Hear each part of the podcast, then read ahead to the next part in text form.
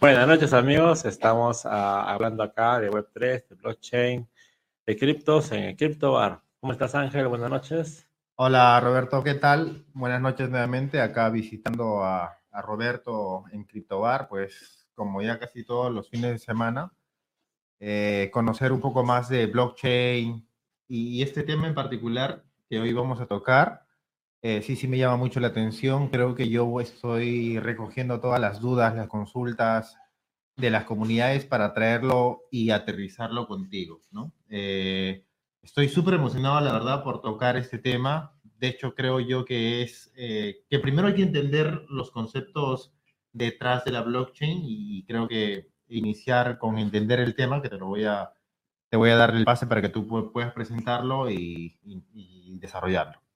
Bueno, hoy vamos a hablar sobre gobernanza descentralizada, que es el preludio para las famosas DAO. Pero para entender esto vamos a regresar en el tiempo.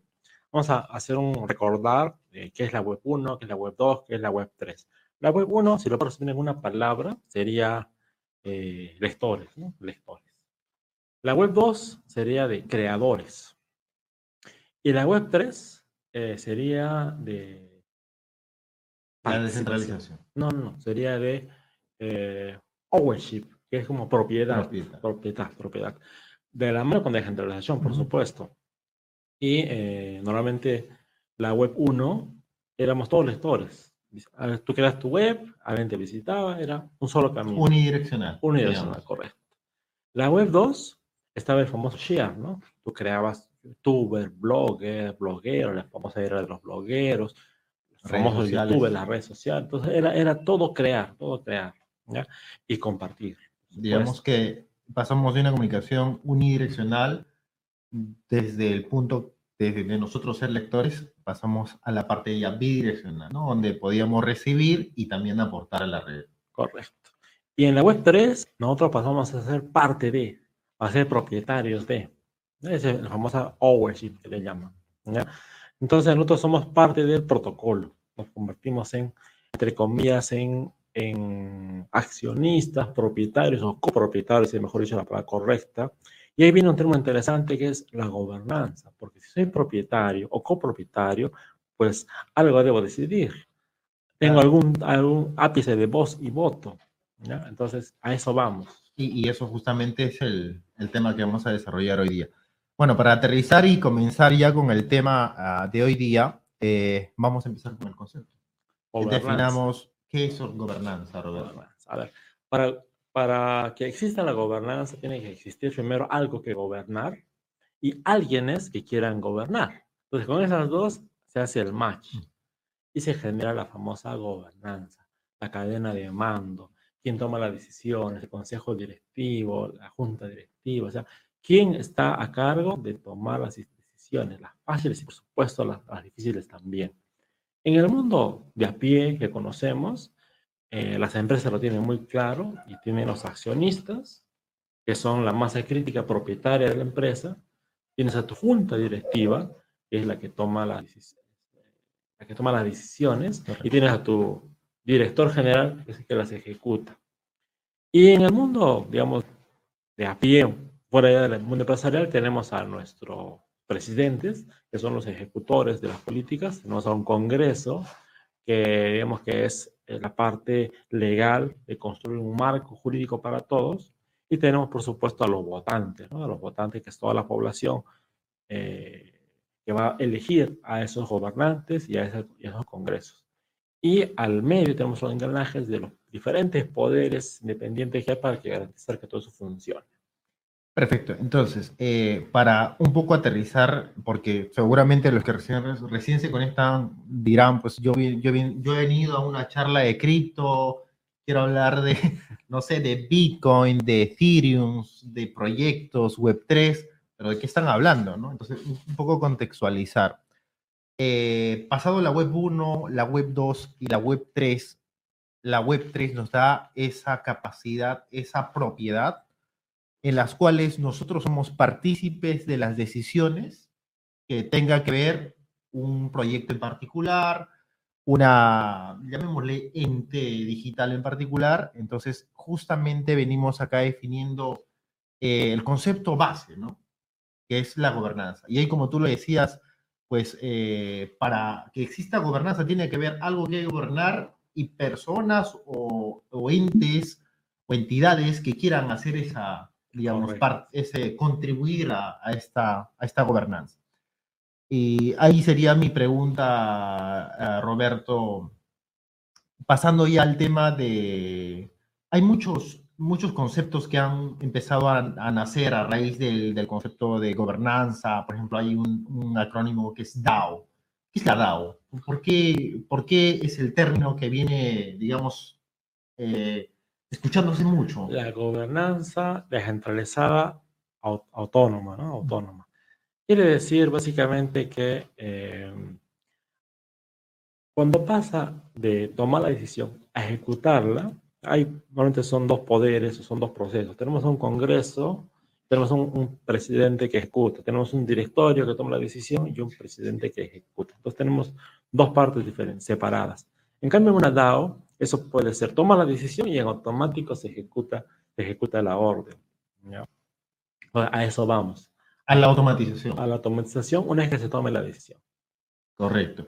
Pero para eso obviamente hay que primero armarlo lo claro, exacto. y justamente por ahí es que venimos retrocediendo y entendiendo los conceptos, digamos, tradicionales y actualmente que, que, nos pasan el día a día como sociedad. Exacto, porque esa es la punta del iceberg donde es fácil entender que hay unos tomadores de decisiones y unos ejecutores, pero si no entendemos todo el proceso de estructurar el árbol de decisiones, de estructurar quién toma la decisión, estructurar cuándo y cómo se ejecuta, pues hay que entender todos los pasos previos para entender correctamente qué es una DAO. Entendiendo que existe, eh, estamos hablando de un concepto de gobernanza, ahí creo que también empezamos a acuñar el término de democracia. ¿Podrías este, empezar a diferenciarnos o aclararnos cómo, cuál es la diferencia entre gobernanza descentralizada y democracia?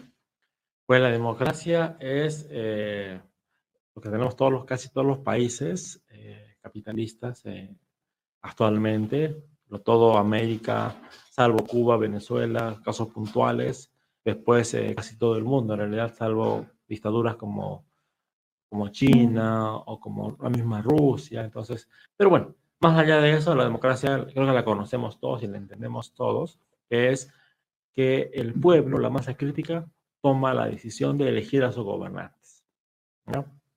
Y también, por supuesto, todo el mundo sabe que cuando tienes eh, algo más cotidiano que elegir, como que vamos a cenar hoy día en la empresa, en la casa, ya, ¿quiénes quieren pizza?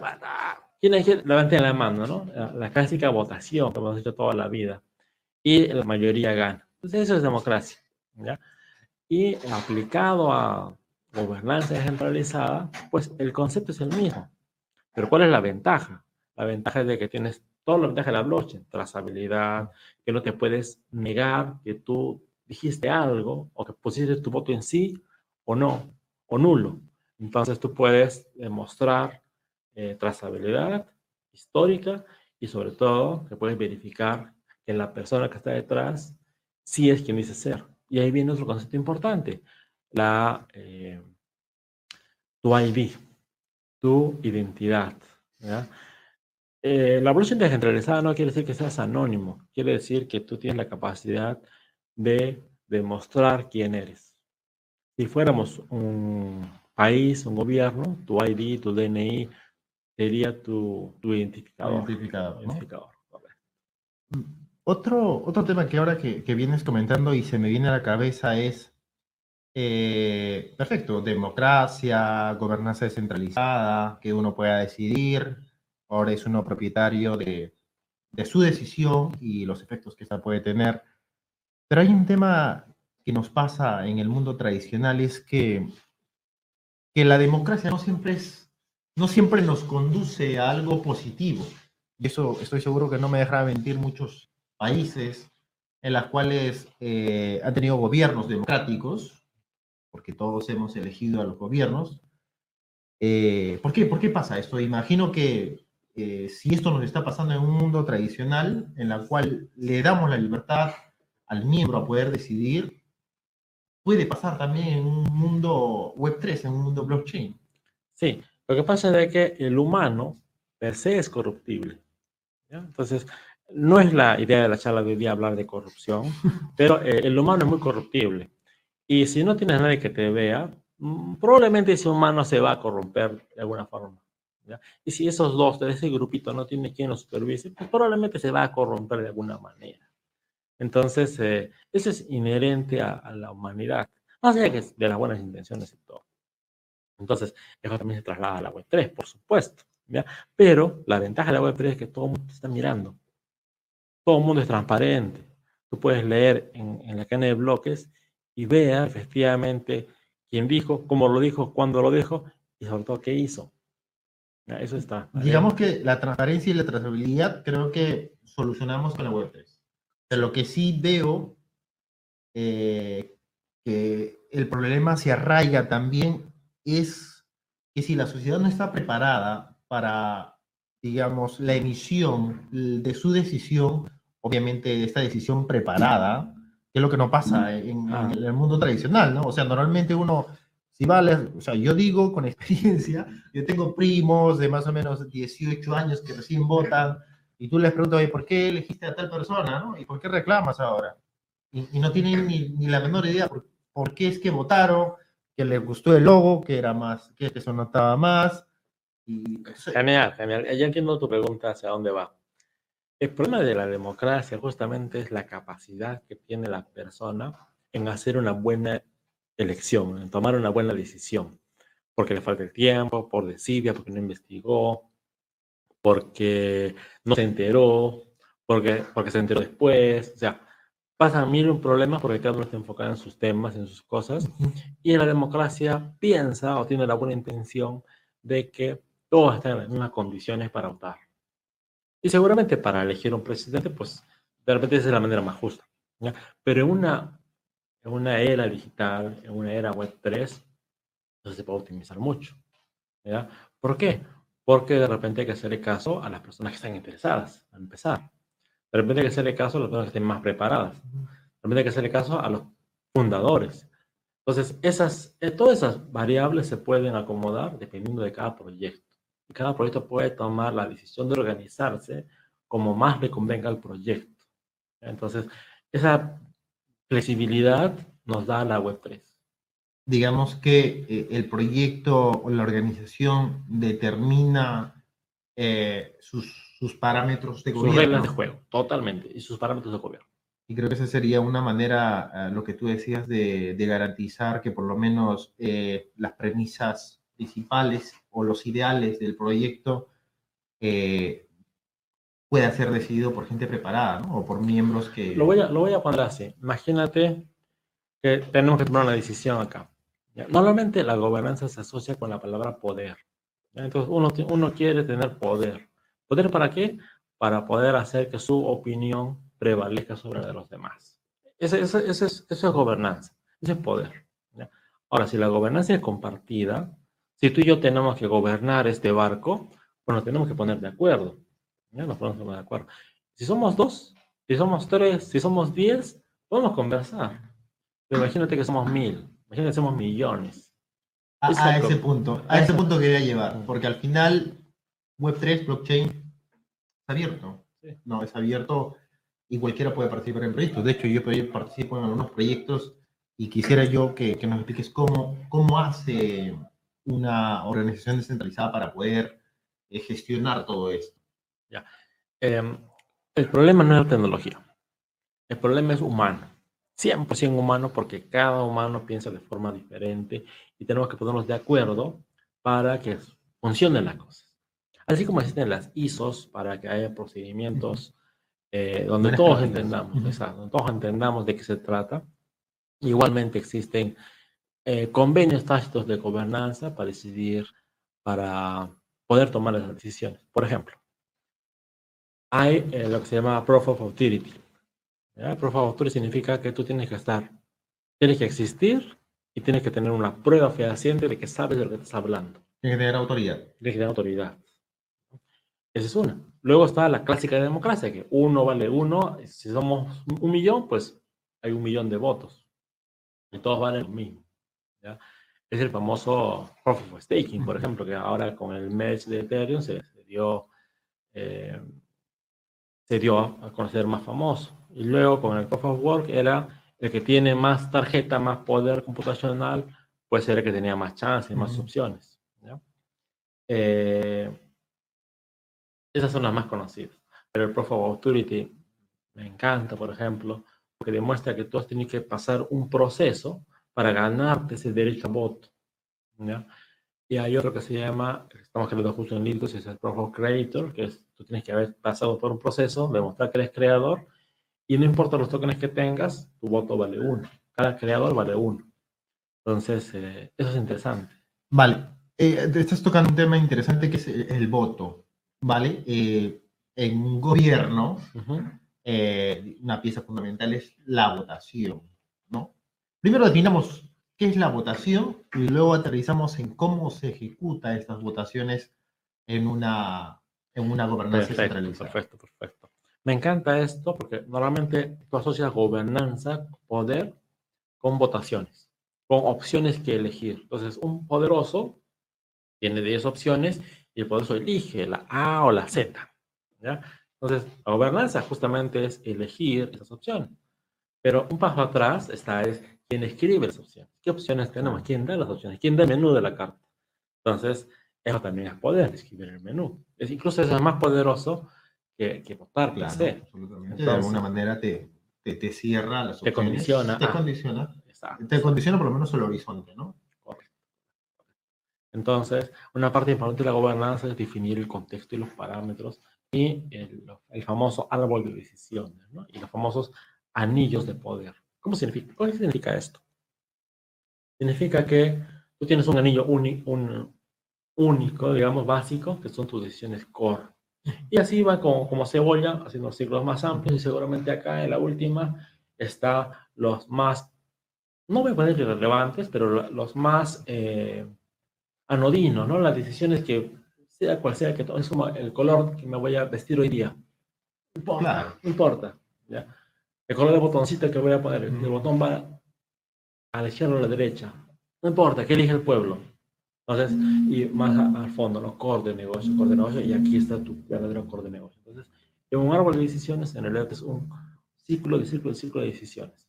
y eso es lo más difícil de estructurar en una gobernanza, porque no todo tiene que ser diseñado el primer instante, sino puedes decir, mira, mínimo que estén cinco años en el protocolo y de ahí se ganan el derecho a subir, subir. Entonces tienes hitos, tienes eh, hacia ese árbol de decisiones y recién al final el acto ejecutor es la votación, no propiamente dicho. ¿Y cómo se ejecuta la votación en Web3? Solamente para hacer un símil con el modo tradicional, en unas elecciones eh, presidenciales clásicas o en elecciones de cualquier tipo, pues como sea, tú eliges este, tu cédula, haces tu votación, y eso pasa a un conteo, un escrutinio por una entidad, digamos, este, eh, autónoma. Autónoma y pues garantiza que tu voto se cuente. ¿Cómo se ejecuta esto en una organización descentralizada? Bueno, es muchísimo más fácil porque eh, felizmente en la Web3 existe el sello tiempo y existe tu eh, identidad comprobada. Entonces, una vez que tú tienes una identidad comprobada, ya sea tu billetera, tu wallet o la asociación a tu, a tu ID o, DNI, o el documento que tú quieras usar, una vez que tienes eso, esa wallet se asocia a un sello de tiempo. Entonces, tú tienes, tú tienes tu abanico de opciones ABCD y tienes Roberto y tienes ABC, voto por la A en tal fecha. Hoy, a tal hora, voto por esto y ya está. Y los demás eligen, ¿no? Se elige una ventana de tiempo, de hoy a mañana, 48 horas para que todo el mundo vote. Los que no votaron se, asumen, se asumen como nulos y avanzamos. Entonces, es muy fácil estructurar porque no necesitas una aplicación, no necesitas nada. Tú puedes escribir tu comando en la blockchain y lo metes. Lo quieres hacer más fácil, haces una pequeña UX con el botoncito like, dislike o el ABCD, como tú quieras armarlo, y, y ya está. Ese es un sistema sencillo en realidad de hacer. Digamos que esto que estás comentando podríamos ejemplificarlo en el tema que pasó con Luna, por ejemplo, ¿no? Para el tema Totalmente. de Luna 2.0. ¿Podrías un poco explicarnos cómo hicieron el proceso para... La verdad que tu Luna, bueno, no vamos a entrar en las discusiones si, si eso fue, digamos, centralizado o no, pero lo que sí creo que ame- ameritaría un poco eh, entrar en detalles cómo se hizo esa, esa Bueno, votación. un suceso importante este año, para poner en contexto, para los que no saben, eh, el proyecto Luna, el proyecto Luna es un proyecto de, que murió hace unos meses, eh, por X razones, no vamos a... No vamos a Seguramente Ah. ustedes buscan en YouTube, buscan este, el caso Luna, ¿sí? seguro que van a encontrar muchos videos ahí que, que claramente les voy a explicar de qué es lo que pasó con ese proyecto. El proyecto Luna eh, se cayó, se fue a cero literalmente, y en el cero, cuando estaban en cero, cuando su acción no valía nada, cuando su token no valía nada, eh, se promueve, se toma una decisión de o, o el barco se hunde con todos adentro, o sacamos el barquito salvavidas y ahí nace un barco 2, ¿no? una luna 2. Y eso se llamó un gran referéndum. Ese, ese referéndum global de todos los poseedores de Token Luna podían votar y elegir si se hunde con el barco y se salva, intenta salvar el barco, o sea, se parcha, lo que sea, o de frente nos vamos a un barco número 2 y olvidémonos del barco número 1. Ese referéndum inmenso se hizo en un foro en el que, donde si tú tenías Luna, tú podías eh, entrar con tu wallet y más sencillo del mundo. Like, dislike. Así, nada más. Y eso, ¿no? Y creo que yo, eh, ese es el ejemplo eh, más reciente, eh, más visible tal vez, en la cual podemos demostrar que una organización tan grande como Luna, descentralizada, digamos, pero sí se puede gestionar, ¿no? Se o sea, se gestionar. puede gestionar de manera sencilla, de manera, porque, porque es que yo redundo un poco en esto, pasa que cuando nosotros hablamos de, hablamos de, de web, blockchain, web 3, nos, nos enmarcamos mucho en la tecnología, ¿no? Nos, nos metemos y nos encerramos en códigos y no. Y como tú lo decías, al final del día eso no es más que gestionar a las personas. ¿Y cómo lo estás explicando en este momento de que por un simple foro, lo único que tenías que tener era la posesión de por lo menos un token Luna Ujú. y tú podías emitir esa decisión? Ahora, eh, obviamente confiando que tu decisión haya sido, haya sido contada, es que, que, que eso es lo que se tiene que apuntar, ¿no? Correcto. De hecho, correcto, este, si en algún momento existe una auditoría eh, a Luna, que si tu decisión fue o no tomada, seguramente podría demostrarse que, que sí. es, es totalmente auditable. O sea, lo bueno de una, de una votación en Web3 es que es 100% auditable al punto de que eh, no necesitas un, un organismo, un- una OEA, no necesitas un, un tercero que te lo diga, tú mismo lo puedes auditar. Tú miras tu voto, miras el hash de la transacción, vas a la blockchain y verificas que tu voto esté grabado y contado. Y tú mismo puedes incluso contar. Haces un pequeño algoritmo, un marco chiquito que contabilice los votos a favor, los votos en contra. Entonces tú mismo puedes ejecutar tu auditoría auditoría. en tiempo real sin necesidad de esperar a una OMP, a un EP, a una OEA, al que quiera. No, uno mismo lo puede auditar. Y así no solo en Luna, en cualquier proyecto que tenga una DAO, tu propia DAO, la DAO que la vas a invertir, tú la puedes auditar de manera, eh, no voy a decir sencilla, Transparente, pero sí de manera transparente y relativamente fácil, Ujú. relativamente fácil. Alucinante esa parte. Ahora, este, vayamos a lo que tocamos hace un momento, el, eh, en el sentido de cómo mejorar esa democracia, que no siempre es buena, como ya hemos visto.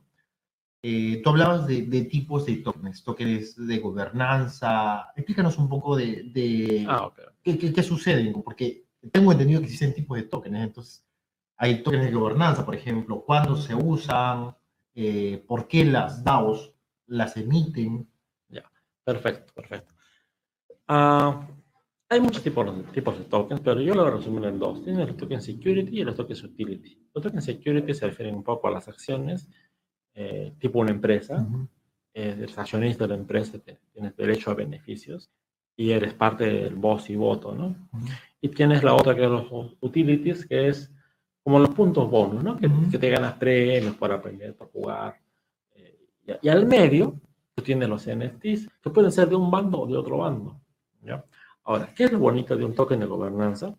Que una vez que tú lo has definido, cómo funciona el contexto y todo, tú puedes elegir cómo darlo. Puedes dar un solo token de voto por persona, puedes dar eh, cientos de votos para que esa persona tenga más votos porque puso más, más algo. Claro. O puedes elegir el smart contract que a ti le convenga a tu proyecto.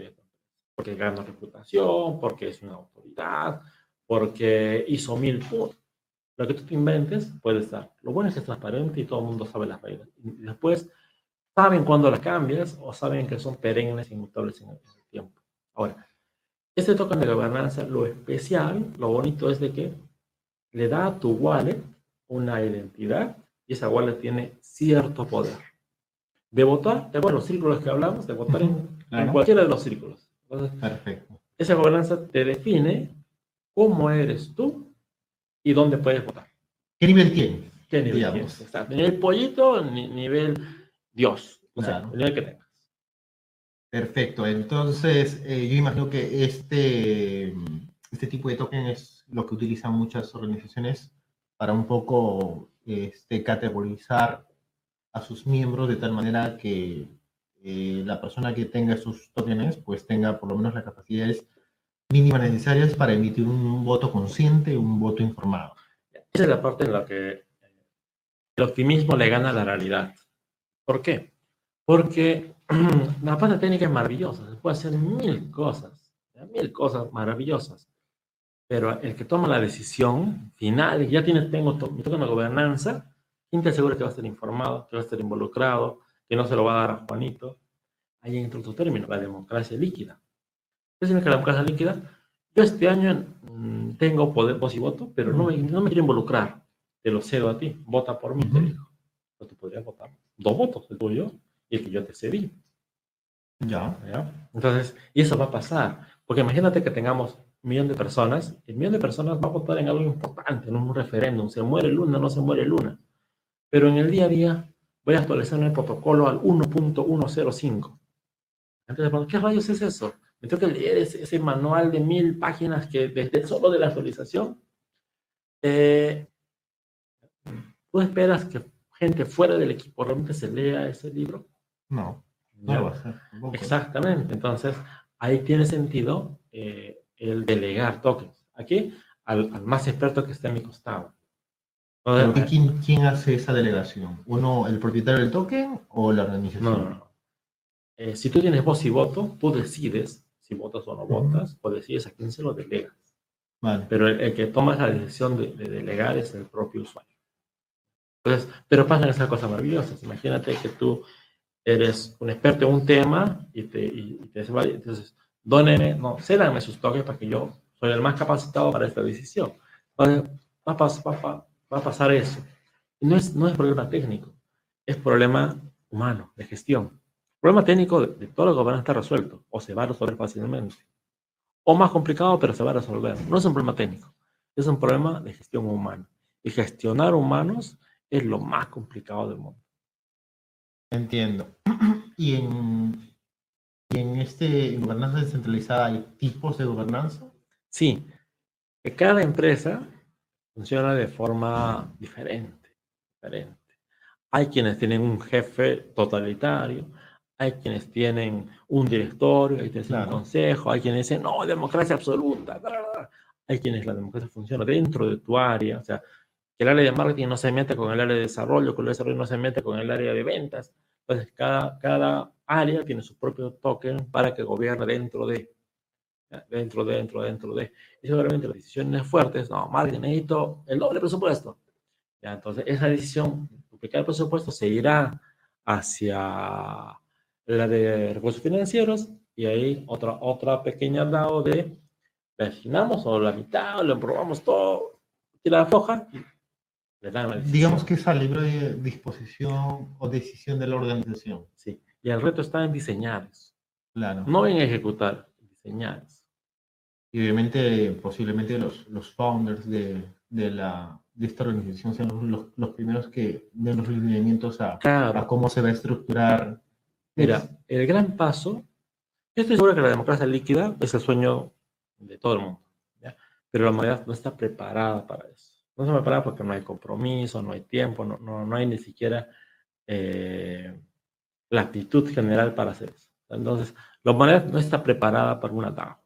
así es, literal, no está preparada para un DAO.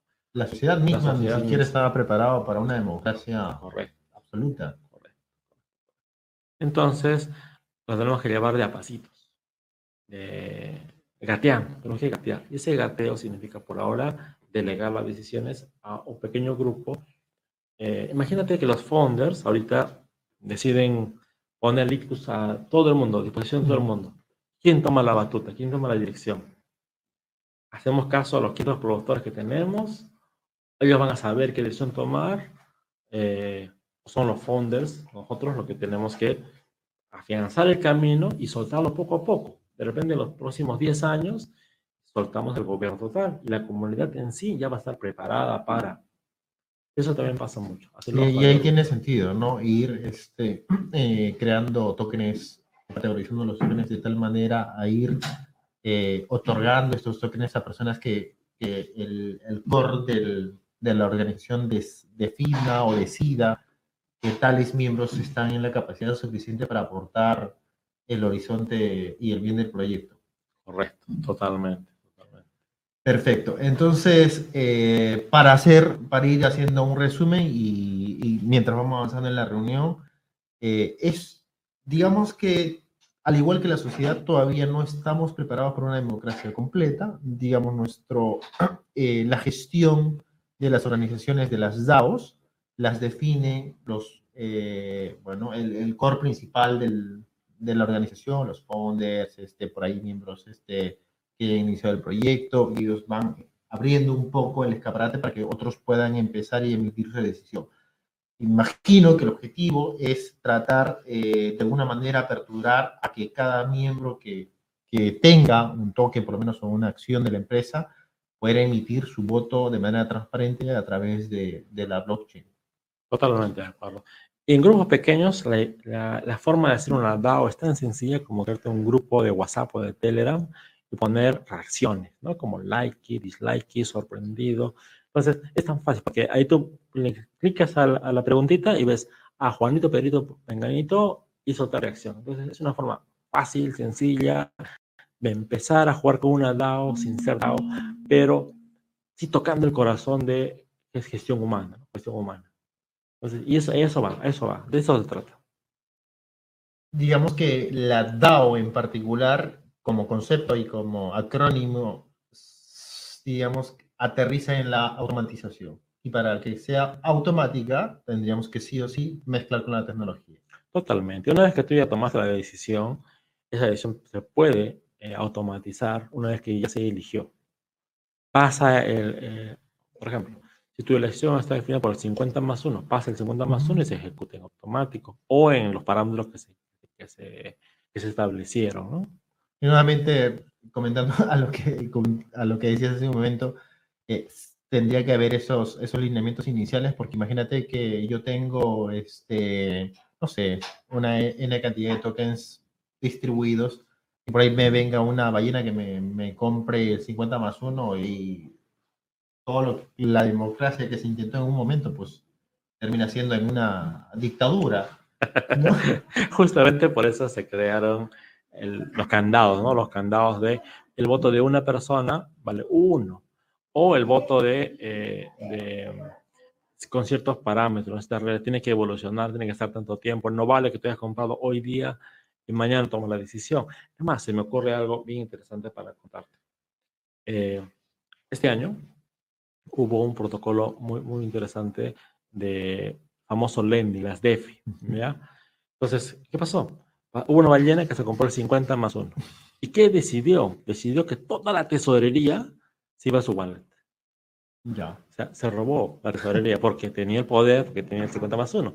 Es como que se compra la empresa, eh, el banco, se compra el banco y llega ya, toda la, la plata que hay en el banco mío y y de todos, a mi bolsa y me voy. Eh, digamos que es un fallo de, de, los lineamientos de la organización, claramente, ¿no? Digamos que no, no, no concibieron esa posibilidad. No, no, es que eso pasa en el mundo real. Tú eliges un presidente, quien sea, lo elegiste, y de repente se, se lleva todo. Se lleva todo. eh, tú le permites eso. El Por eso, por eso justo digo, o sea, fue un back de, de nacimiento. De nacimiento, por supuesto. Tú nunca podías permitir que si la compra fue 48 horas antes, o un mes antes, o un año antes, no se pueda tomar esa decisión al día siguiente, ¿no? Entonces fue un fallo de diseño por bien intencionado o, por, o porque nunca se le ocurrió esa posibilidad, ¿no? Y las personas malas, si les ocurren esas posibilidades, Lo ejecutan. lo ejecutan, claro.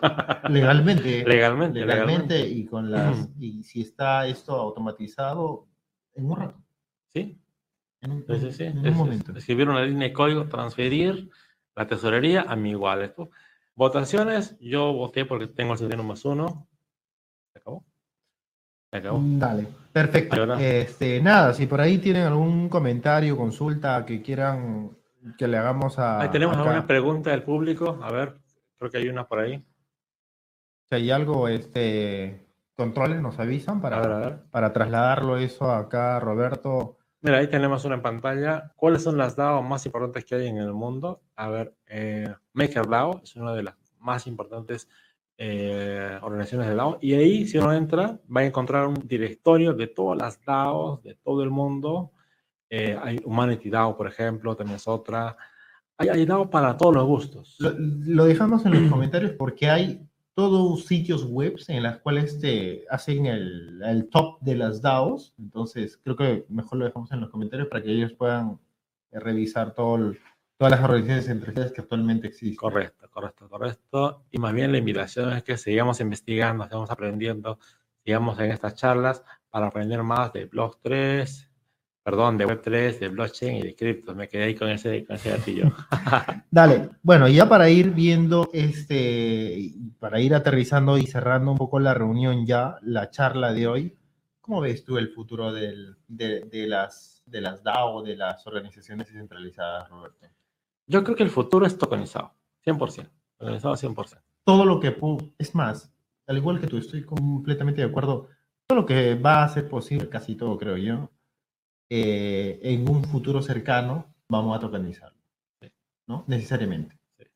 ¿Qué más? ¿Qué más visiones? Bueno, La Web 3 habla eso de la propiedad, ¿no? ¿Quién no quiere ser propietario de, de un protocolo que esté activo y funcionando? Entonces, yo creo que el- ese- esa, la votación y, y el poder votar con voz y voto, vamos a ir delegando a nuestros intereses en los que nos metemos. Y los demás vamos a ir comprando los tokens para ser partícipes, también te lo vamos a delegar, pero vamos a involucrarnos en los proyectos de nuestro core, de cada persona.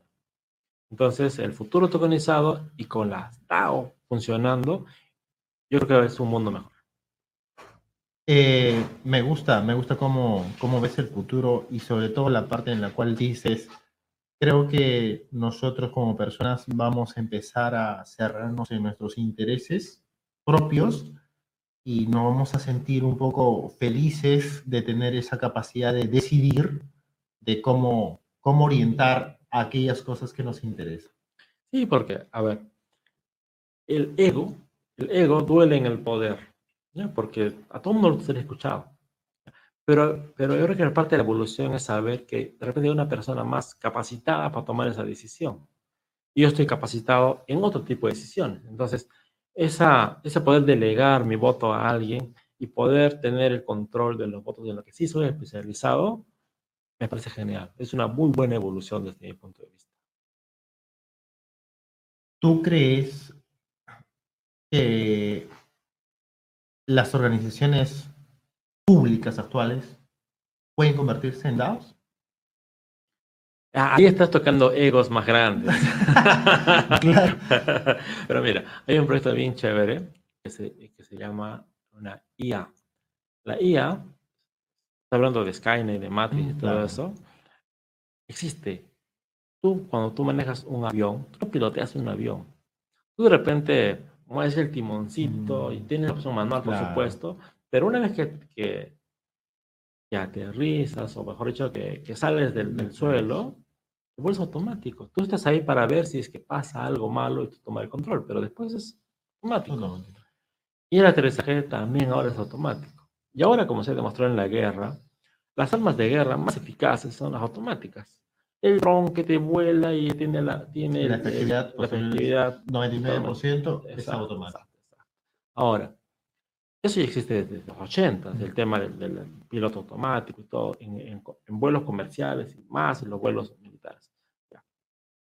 Las máquinas están preparadas para tomar mejores decisiones que nosotros en algunos casos puntuales. Por ejemplo, eh, temas de decisiones en las que, ¿cómo se puede decir fácilmente? Matemáticas, matemáticas, temas, creo, financieros, creo que donde puede automatizarse eh, matemáticamente lo, lo, lo, que puede ser bueno y malo, yo creo que eso sí puede, podría automatizarse. Yo creo que una IA gigantesca, tomando decisiones en favor de la humanidad, yo creo que mm, es muy viable, es muy viable. Es, es, es un mundo recontra, recontra futurista. ¿no? ¿no? no, no, yo lo veo a la vuelta de la esquina. Yo lo veo a los próximos 10 años. creo que sí. Mm, yo me voy al hecho, ¿por qué lo veo lejano? Porque el tema es aceptarlo, aceptarlo como humanos. Ah, no, no. Yo creo que la, la inversión va a ser más caleta. ¿Por qué? Pero no te cuenta. Si no te cuenta. Porque primero vamos a tener en las famosas luces de nuestra casa, en la automatización de luces. Eso no estoy programando que sube la luz, baja la luz. No, entonces se va a dar cuenta cuando subir, bajar la luz, bajar el intensiero. Entonces, entonces te das cuenta, ah, mira, ya lo hace mejor que yo. Ah. la temperatura. preocuparme, Claro, la temperatura, que esté siempre a nivel de mi agrado. Lo hace mejor que yo. Y de repente sale, mira, tus finanzas las puedes administrar con un consejo, ¿no? Mejor así. ¿Y si te va bien? ¿Te va bien? Tranquilo. Tranquilo. Yo lo veo, en los próximos 10 años tendremos no un gobierno central gobernando nuestras leyes, pero sí en las pequeñas decisiones que las tenemos en la casa. Entonces, ah, por ahí iba mi comentario. Dale, dale Roberto. Y nada, creo que de mi lado, por lo menos, me ha quedado muchísimo más claro cómo funciona en el tema de la, del gobierno, de la gobernanza centralizada, el tema de DAOs, cómo funcionan las votaciones y cómo esto al final sigue siendo más de gestión de personas, más, más de gestión de sociedades. Y, nada, Roberto, de mi lado yo te, yo te agradezco por esta, por esta charla súper, súper top. Y nada, yo sí me despido y te, dejo para que hagas lo mismo. Bueno, gracias amigos. Al final del día, todos se trata de involucrarse en los temas para poder tomar decisiones eh, correctas o las más apropiadas que queramos. Esto fue eh, CryptoBar. Eh, un placer. Estamos pasando el próximo viernes. Chao, chao. Chao, chao.